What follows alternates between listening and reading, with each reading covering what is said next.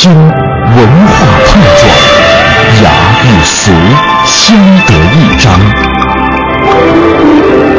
与古人对话和文化同行。这里是中华风雅颂。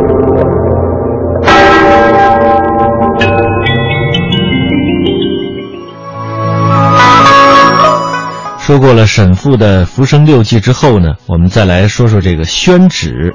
我们都知道，文人啊笔下呢最重要的这个载体呢就是纸了。我们都知道，这个宣纸呢有生宣和熟宣，在民间传说当中呢。东汉安帝建光元年，也就是公元一百二十一年的时候，东汉造纸家蔡伦死后，他的弟子孔丹在皖南以造纸为业，很想造出一种世上最好用的纸，为师傅画像来修谱，以表示怀念之情。但是年复一年，难以如愿。有一天呢，孔丹偶然间看见一棵古老的青檀树倒在了溪边。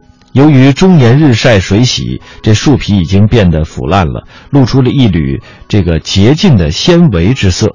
孔丹取之造纸，经过反复的实验之后呢，终于造出了一种质地绝妙的纸来，这便是后来有名的宣纸。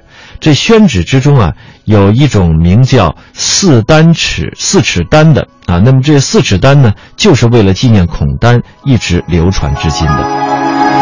话说这宣纸的文明呢，是始于唐代。唐书画评论家张彦远所著的《历代名画集》当中就有记载，这说明唐代已经把宣纸用于书画了。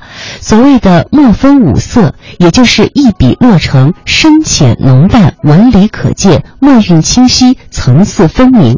这是书画家利用了宣纸的润墨性，控制了水墨的比例，所以才会有这样的效果。